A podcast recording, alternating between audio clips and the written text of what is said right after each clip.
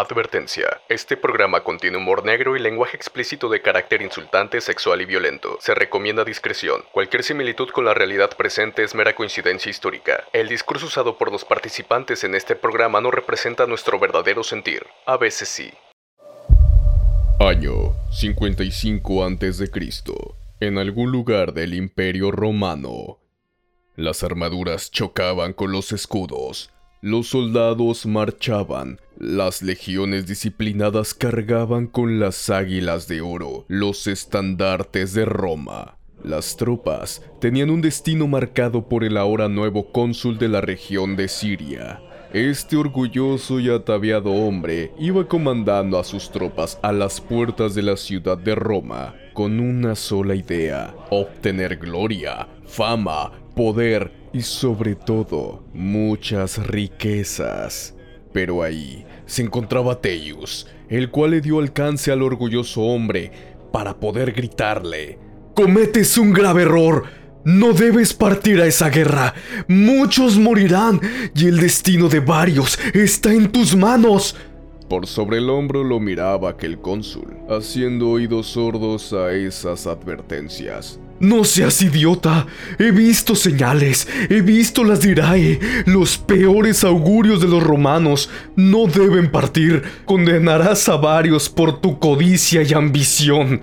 El cónsul seguía avanzando, pero sus tropas sí prestaban atención a las palabras de este Ateius. Sin embargo, no podían poner en duda el nombre de su nación, el nombre de Roma. Oh, tonto, tonto, craso. Tonto, tonto, pobre diablo. Tus errores solo te harán formar parte de la maldita historia. La maldita historia. Un podcast no cultural donde repasaremos la historia de la humanidad y descubriremos que a lo largo del tiempo ha pasado por guerras, pandemias, holocaustos, caídas de imperios, crisis económicas y más. Y aún así, no ha aprendido nada. ¿O tal vez sí? Mi nombre es Oscar Oleg y seré su narrador los siguientes minutos en... La maldita historia. Capítulo 5. Graso error y la legión perdida. Oli, oli, oli, hijas e hijos malditos de la historia. Esta sensualísima voz les habla y les da su bienvenidota a otro histórico capitulazo de este hermoso podcast. Y agárrense, agárrense que vamos a comenzar, agárrense su cafecito, su vinito o con lo que gusten disfrutar y escucharnos. Y como siempre, me acompaña este muchachón llamado Ángel, alias o AK Shinigami no Tensei. ¿Cómo estás, mi queridísimo Angelito? Mm, hola, Oscar. Mm, me encuentro un poco dado, pero gracias por preguntar. ¿Por qué raro, Angelito? ¿Qué te pasó? Te noto muy apagado, muy circunspecto. Más que cuando me platicas que te spoilearon los finales de tus series. Se llaman animes, pero no quiero discutir sobre eso ahora.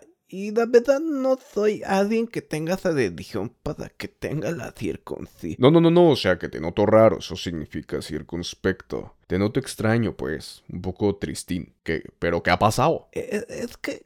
Mm, mejor al final te digo y, y empecemos este capítulo. Es que no quiero poner testina a nadie. Bueno, no te voy a obligar a nada, pero el día de hoy te tengo una historia en la historia de la maldita historia. Una de las que... Puff. Bueno, nos daremos cuenta en esta historia que, a pesar de que podemos cagarla en dimensiones jurásicas, bíblicas y gigantescas, a pesar de que podemos hacerlo, siempre, siempre, siempre va a haber consecuencias del mismo tamaño, y esta no va a ser la excepción. Ay, gracias, yo creí que me iba a recuperar la fe de humanidad, pero está bien, quiero escuchar de qué trata esto. Yo creo que igual, la poca fe que tienes todavía se te va a ir a la basura, o tal vez no, y tal vez nos divirtamos con las desgracias de alguien más, porque así es la humanidad. Venga pues. Esta es la historia de un hombre que vivió antes del año cero según el calendario gregoriano, un hombre que vivió en el antiguo imperio romano, un hombre de negocios, que era buen político y también muy codicioso, un hombre muy embustero y de cierto modo, entre comillas, humanitario, con decirles que si este hombre viviese hoy en día, probablemente aparecería en el programa de Shark Tank, un hombre llamado Marco Licinio Crassus, o mejor conocido por los valedores y los parceros como Craso. Este hombre nos dejó una frase, o más bien una expresión, que probablemente que probablemente has escuchado por tus maestros o por gente un poco mayor. Una expresión que dice, craso error. Y hoy vamos a descubrir... Y hoy vamos a descubrir de qué chingados va esa expresión.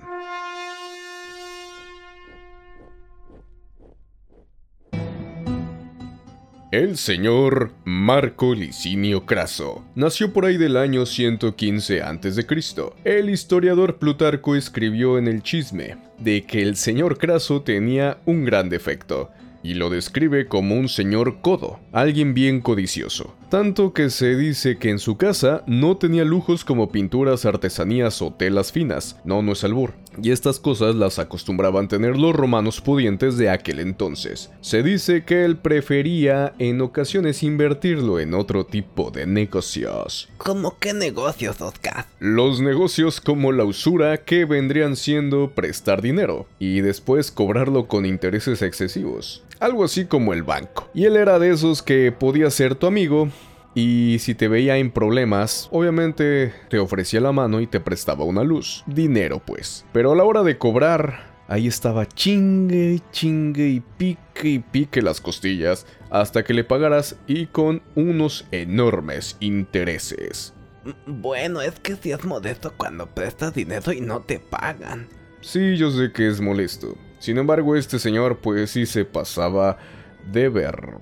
Pero otro de sus chismes es que se comenta que ya avanzado de edad trató de engatusar a una virgen vestal. ¿Qué, es eso de una virgen vestal? Ahí te va. Estas son mujeres elegidas entre los 6 a los 10 años y las eligen para servir a la diosa Vesta. Esta es la diosa del hogar, y ellas debían pasar al menos de unos 30 años vírgenes. Cuando se hallaba adelantado de edad, fue acusado de haber tratado inhonestamente con Licinia, una de las vírgenes vestales. Tenía esta una quinta deliciosa y deseaba Craso adquirirla por un corto precio, para lo cual la visitaba y obsequiaba con grandísimos lujos con mucha frecuencia. Y de la intimidad con Licinia no se retiró hasta haberse hecho dueño de esa rica posesión. Oye, suena muy extraño eso que dijo Plutarco. Vaya que sí. Oh, vaya que sí. En pocas palabras, lo que dijo el viejo chismoso y cochino de Plutarco es que el viejo cochino y codicioso de Craso enamoró a esta mujer para comerse ese fruto prohibido, o sea, desvirgarla. Vaya, todo un sugar daddy. Cosa que este acto de andar enamorando a las vírgenes vestales era algo pero de muy, muy, pero muy mala suerte. Y también era considerado un enorme crimen arrebatarle la virginidad a estas sacerdotisas, a pesar de que esto fuese consensuado. ¿En serio? O, sea que si ella aceptó, aún así el crimen era de él. Pues claro, él solamente la engatusó y la enamoró para acostarse con ella.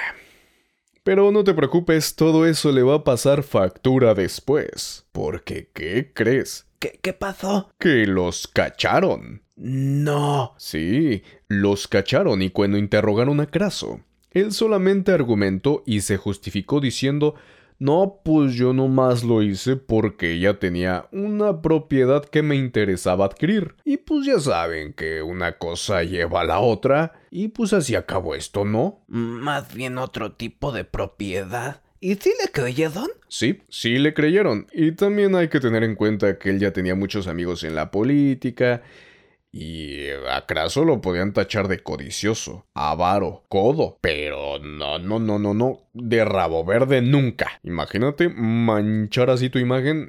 No, no, no, no, no, no, no. De rabo verde nada, pero de todo lo demás, por supuesto que sí. Mendigo viejo cochino. Y es que también le encantaba invertir su dinero en otro tipo de negocios, como las casas de prostitución, el cual obviamente era un negocio muy redituable hasta la fecha. Y también lo invertía en las brigadas de bomberos. Oye, pero nunca le dijeron nada. Mira, este señor era bien cuidadoso. Él tenía intermediarios para que hicieran sus negocios truculentos, y así él quedaba bien parado y no estaba lleno de escándalos y de chismes. Imagínate, no, no, le, encantaba guardar las apariencias y no quedar como un viejo cochino rabo verde. Pero todo este tipo de cosas es prácticamente lo que hacen la mayoría de los millonarios hoy en día. Ay, no, ¿cómo que? Sí, ¿verdad? Y como diría esa canción de Bronco, que no quede huella, que no y que no, que no quede huella.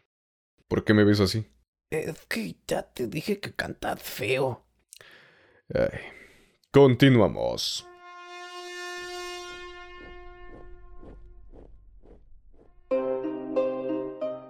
Pero ya vámonos de lleno con el tema, ya tenemos el contexto y solamente les diré que Craso se volvió el hombre más rico del imperio romano en aquel entonces. Claro, era todo un codo, avaro y sugar daddy, aunque...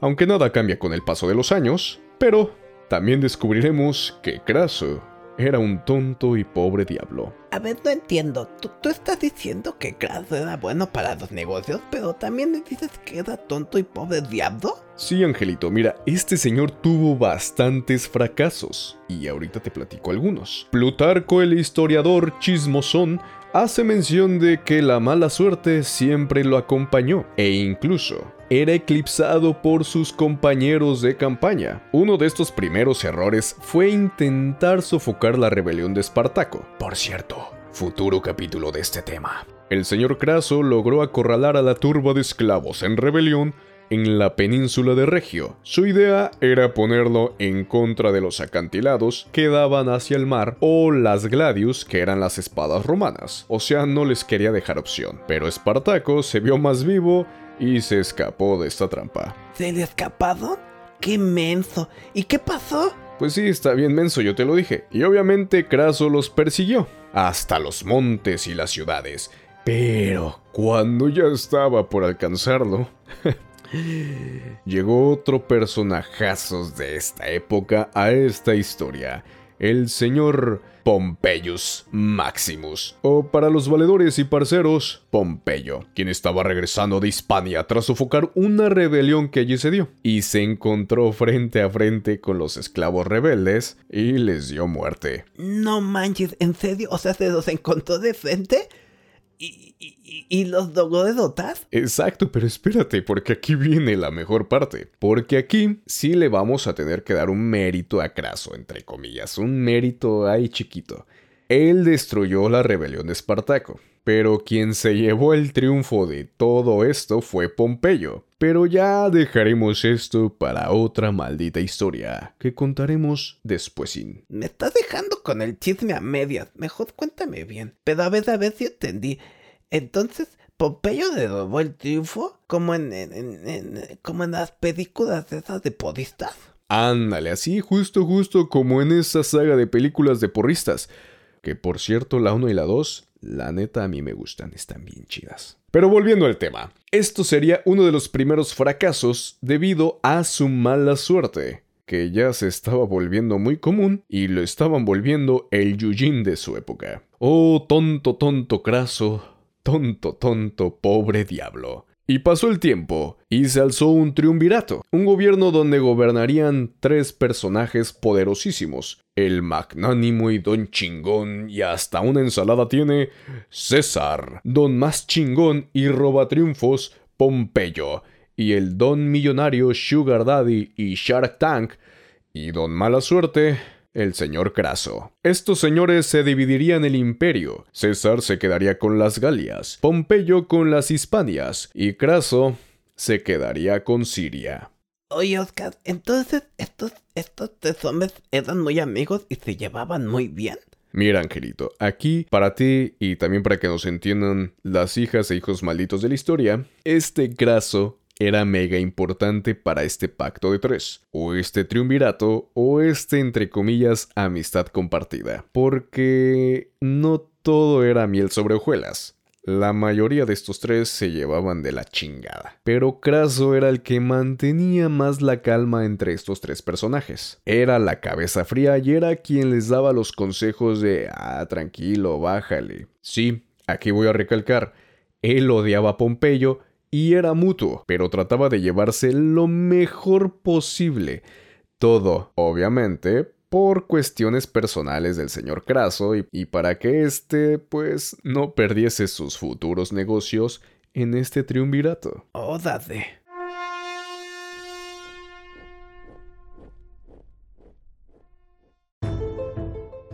Y pasaremos al enorme y garrafal y más grande error del señor Craso. Y es que, no por nada, el señor Craso eligió Siria como una provincia que él quería gobernar, ya que había rumores que más allá del río Éufrates había enormes cantidades de oro.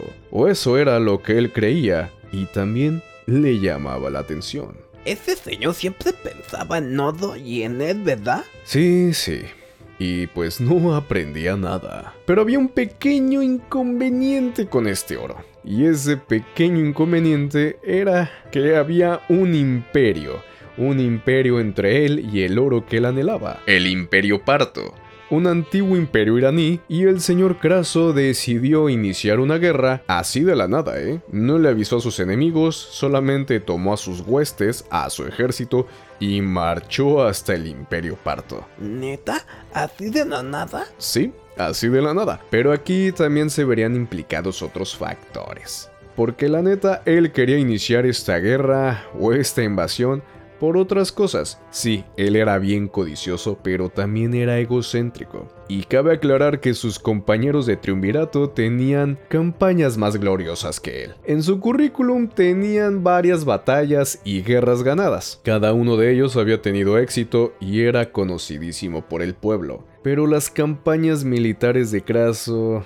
mm, digamos que no eran tan importantes y eran eclipsadas por sus amigos. A pesar de que históricamente han sido triunfos enormes, en ese entonces la verdad, la verdad la gente no lo veía con buenos ojos y todos sabían que lo hacía por sus intereses personales de acrecentar pues su fortuna personal. Eso se me hace bien envidioso. Es como cuando de niños tú tenías un juguete y luego llegaba alguien y te presumía otro juguete y decía yo tengo eh, un juguete mejor que tú. Así de estúpidos.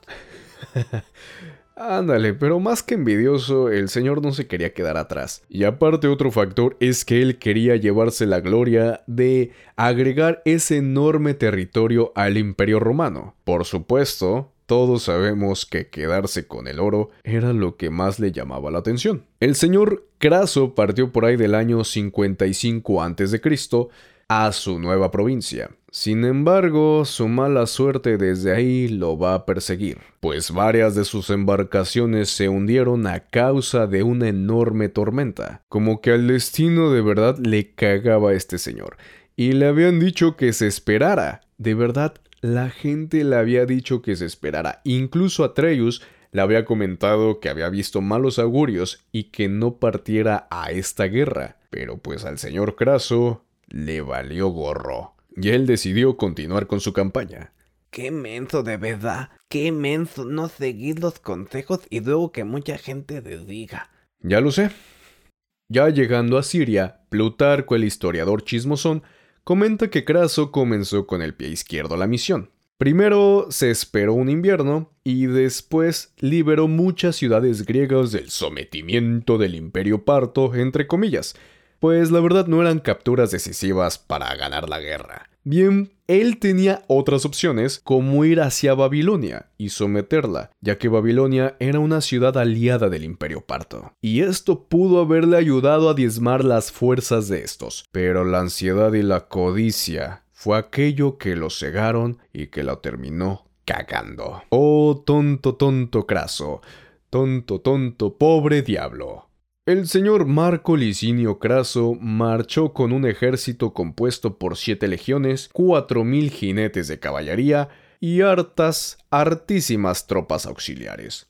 oye, Oscar, ¿cómo cuánta gente hay en, hay en una legión? Porque si son siete... Mira, cada legión tenía alrededor de 4.000 a 6.000 hombres de infantería junto con unos 3.000 jinetes. Pero como la verdad, las matemáticas no es lo mío y estos números fueron variando con el cambio de los años, en total lo acompañaban unos 50.000 hombres en su ejército, aproximadamente. O sea, sí eran bastantitos. Y aparte, su hijo Pluvio llegó desde las Galias con otros mil jinetes, regalos de su amigo César. ¿Entonces llegó su hijo todavía con más que dedos? Sí, aparte los ejércitos romanos siempre tenían bastantes hombres en sus filas, pero los números a veces no importan. Y como lo he dicho antes, no importa el tamaño, sino cómo lo sepas acomodar y mover. El ejército, el ejército. ¿Eh? El ejército, el ejército. Ah. Y esta historia, por desgracia, sería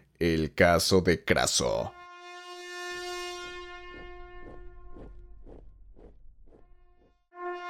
La estrategia de Craso era tomar la ciudad de Seleucia lo más rápido posible, y antes Cabe destacar que el rey llamado Artabaste II se le quiso unir a Craso con su empresa, donde le propuso darle al menos 16.000 jinetes y aparte le aconsejó por dónde atacar. Pero no, porque el señor Craso no quería compartir nada de su expedición, ni de las riquezas que iba a ganar. Oh, tonto, tonto Craso, tonto, tonto, pobre diablo. Oh, tonto, tonto, caso, tonto, tonto, pobre diablo. Los soldados habían avistado una ciudad fortificada y aparte abandonada. Era perfecta para poder descansar a las tropas antes de continuar con la sofocante marcha. Y es que el ejército romano podía tener armaduras muy bonitas y muy efectivas, pero bajo todo ese metal, los guerreros se asaban con todo el calor del desértico paisaje.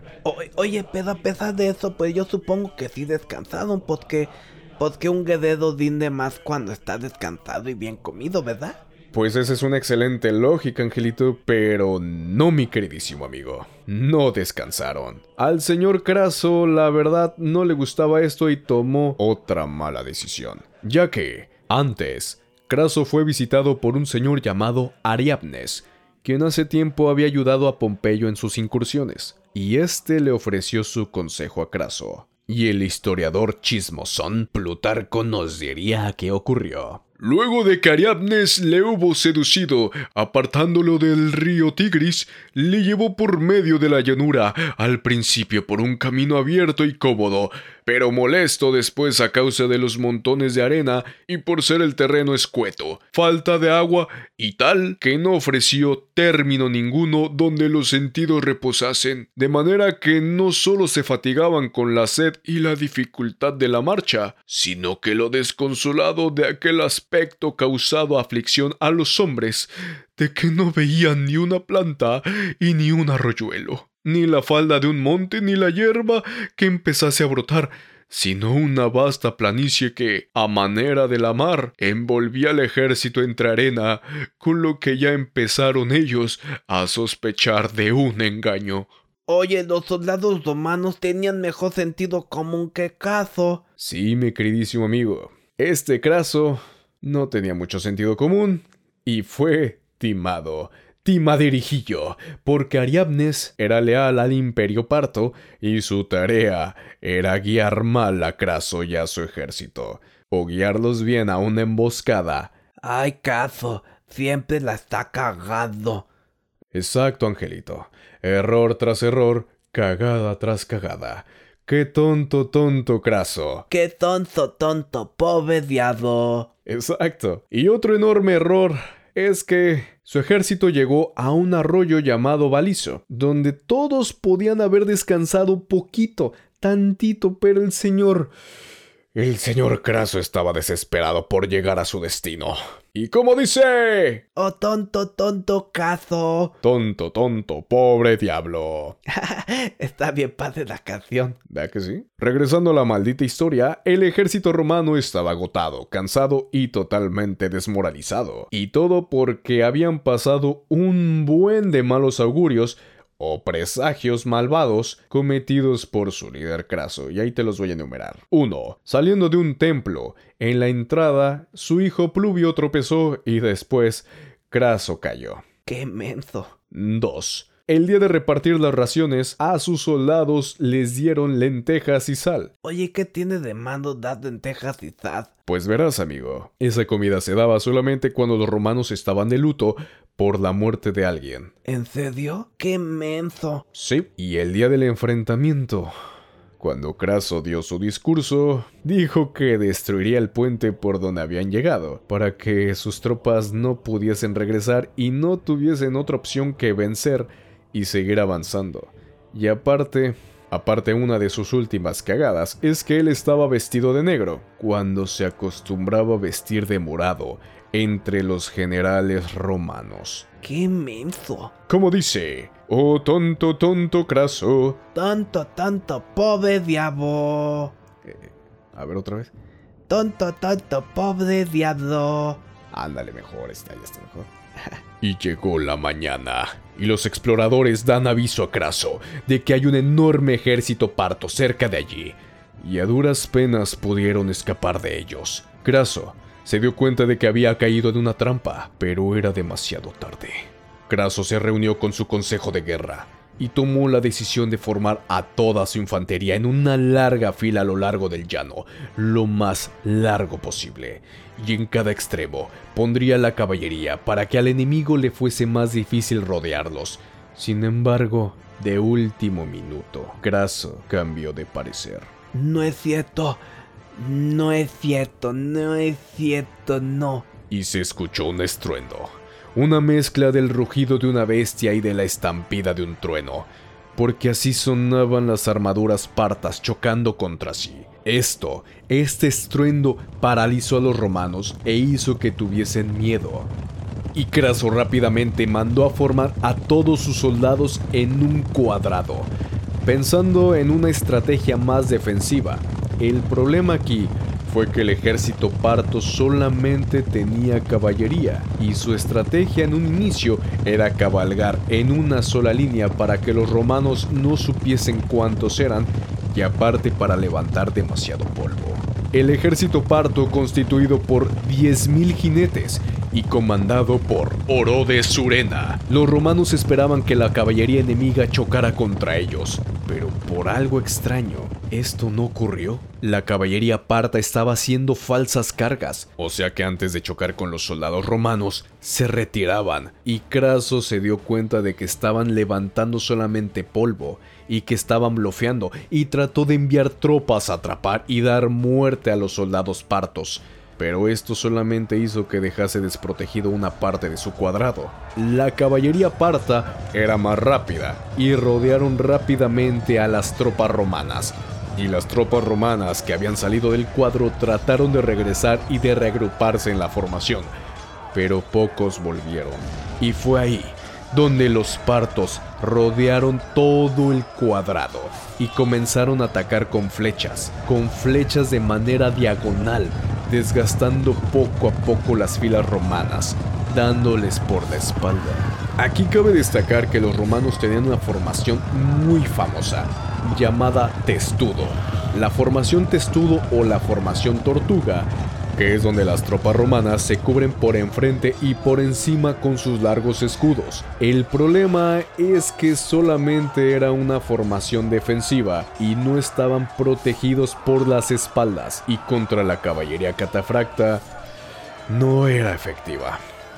Ya que estos jinetes llegaban, aturdían con el ruido y disparaban las flechas de manera diagonal, mataban a muchos romanos por la espalda y volvían y eso pasaba y pasaba y pasaba constantemente. Cuando una tropa de jinetes llegaba, la otra ya se estaba yendo a recargar con sus flechas. Craso tenía la vaga idea y la falsa esperanza de que las flechas se les iban a acabar, y ahí es donde él daría un giro a la batalla. Pero, como dice... Oh, tonto, tonto cazo, tonto, tonto, pobre diablo. Exacto. Los partos tenían un grupo de unos mil camellos que proporcionaban flechas a la caballería parta. Prácticamente tenían recursos como para durar en esta batalla por días. Craso, desesperado, mandó a tropas de infantería y a su caballería liderada por su hijo Pluvio para dar un fuerte ataque a los jinetes y así derrotar de una vez por todas la amenaza. Y así es como Pluvio cabalgó a su destino y se encuentra con la caballería parta, y estos dispararían por todos lados, y luego los catafractos, siendo más ligeros, mataron de manera rápida a muchos jinetes romanos. Craso no podía ver nada por el polvo del desierto, pero en las llanuras el general Surena sí podía, y observó todo cómo salía a la perfección, según su plan. Y aquí, aquí todo sería la mierda. Y es que Craso se enteró que su hijo Pluvio había muerto. Había muerto de una manera horrenda, ya que los jinetes partos cortaron la cabeza del joven y la clavaron en una de sus picas y la pasearon alrededor de todo el cuadrado. No es cierto. E- Eso es muy cruel. Y el ejército romano se desmoralizó más. Y Craso, al ver esta horrible escena, perdió toda la cordura. Imagínense ver la cabeza de su hijo y que al final todo, todo fue por una decisión que él tomó. Todo esto fue un craso error. Aquí el ejército romano, sin tener un líder, se reorganizó. Primero dijeron adiós al cuadrado y ahora todos juntos se reorganizaron en una formación de testudo, protegidos ahora sí por todos lados para soportar un poco más de tiempo. Al menos esto les ayudó un poco, pero la caballería catafracta cargaba contra ellos y esto mermaba poco a poco sus filas. La última esperanza es que llegó la noche, y esto pudo haber sido una ventaja para los romanos. La estrategia fue perder en la noche a sus atacantes. Varios de ellos trataron de huir a una ciudad cercana, a la ciudad de Carras. Varios se refugiaron ahí temporalmente, sin embargo otros romanos fueron asesinados o apresados por los partos. Por la mañana, el general Surena trató de negociar con Craso para hacerlo firmar la paz y que todos los romanos volvieran a Siria. O sea que le estaba dando una oportunidad. Sí. Sin embargo, como dice, oh tonto, tonto, Craso, tonto, tonto, pobre diablo. Se empezaron a rebelar, y es que al señor Craso no le quedó otra opción que aceptar de mala gana, y salió de la ciudad con una pequeña guardia. Se reunió con Surena, y aquí llegamos al punto donde el chisme, el chisme dice varias cosas, pero todos coinciden en una sola. Coinciden en que Craso, siendo un orgulloso y siendo un tonto, tonto Craso, tonto, tonto, pobre diablo, la volvió a cagar.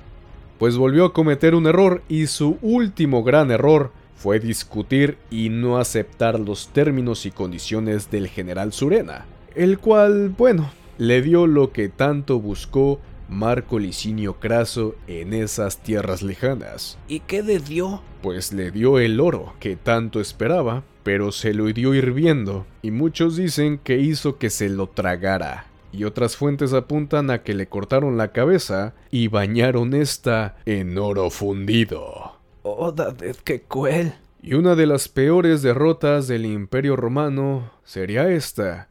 Sin embargo, no terminó todo ahí, porque las consecuencias, las consecuencias serían devastadoras y de tamaños colosales. O, o sea que todavía no acaba esto.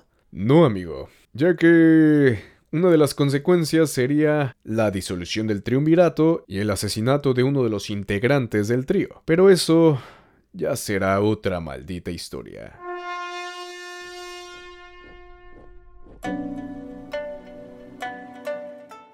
Pero esta historia aún no acaba. Y es que, más de 20.000 soldados romanos se perdieron en los registros. Plutarco, el historiador chismosón, menciona que fueron apresados o masacrados, pero aquí viene lo interesante. O sea, habla, de que las legiones se perdieron, pero es, o sea, no creo que a todos hayan matado, ¿sí? ¿O, o qué hicieron con ellos?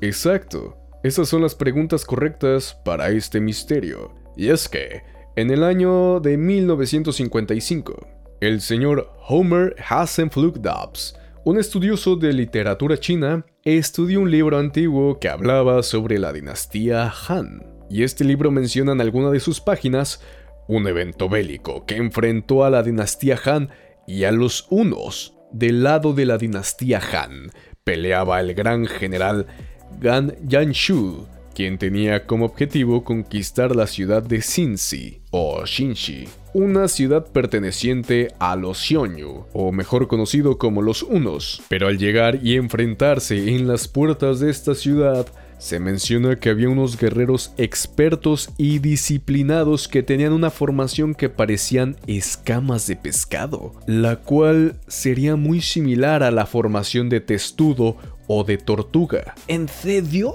Sí, y ahí no acaban las coincidencias, porque mencionan que afuera de la ciudad había una pequeña ciudad hecha de madera pesada. Cabe destacar que los campamentos militares de los romanos eran así, así como los describe el libro. No. Y eso no es todo. Cuando la ciudad cayó, estos guerreros extraños fueron deportados a una región llamada Selasae, donde le pusieron por nombre Ligian, que sería la deformación de la palabra legión, y con el tiempo, esta ciudad cambió de nombre a Yelu, que significaba cautivos. Oye, esas son muchas coincidencias. Sí, y lo más impresionante es que en esta ciudad, hoy en día, en la actualidad, las personas de la población tienen ojos azules o verdes, o también narices aguileñas y la mayoría son rubios y pelirrojos y si vemos imágenes, que las vamos a poner en las notas históricas en Instagram y en Facebook, les vamos a agregar fotos de cómo se ve esta gente, que la verdad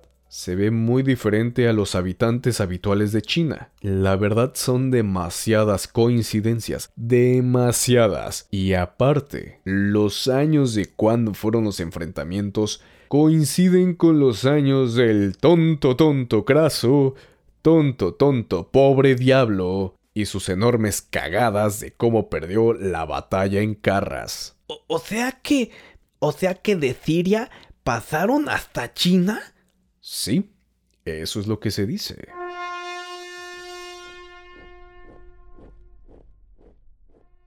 Oye, entonces sus errores afectaron a muchas personas. Bien dicho, bicho. Ese pobre diablo con mala suerte de Craso cometió muchos errores. Y la verdad, no era la mejor persona. Y tal vez todas las maldiciones o el karma por fin le cobraron su factura, así como las cobraba él. Pero también hay que entender que nada de maldiciones. Yo la verdad se lo atribuyo que él cavó su propia tumba. Él tomó malas decisiones siempre. Y por estas terminó perdiendo a su hijo y paradójicamente obtuvo el oro que tanto traía en la cabeza.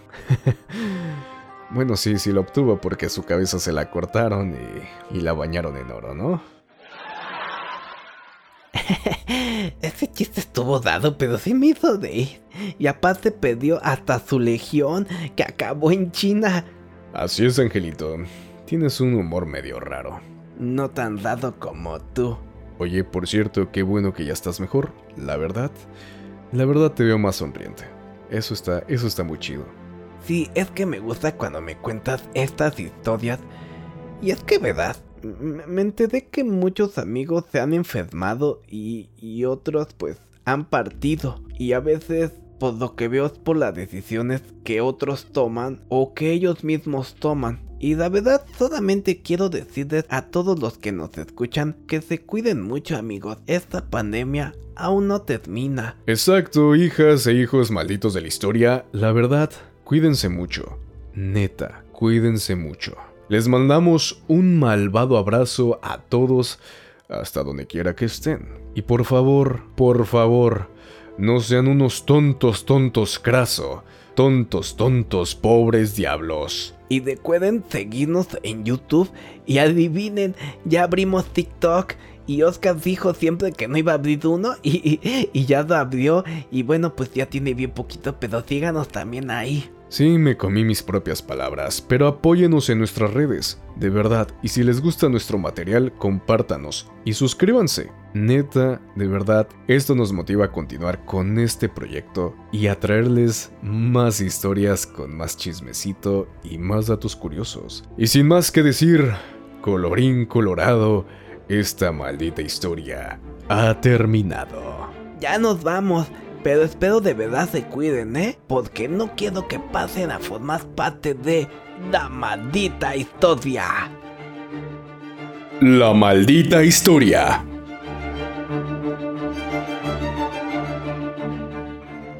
Agradecimientos especiales a Sergio Tapia Pineda por la investigación para la realización de este capítulo.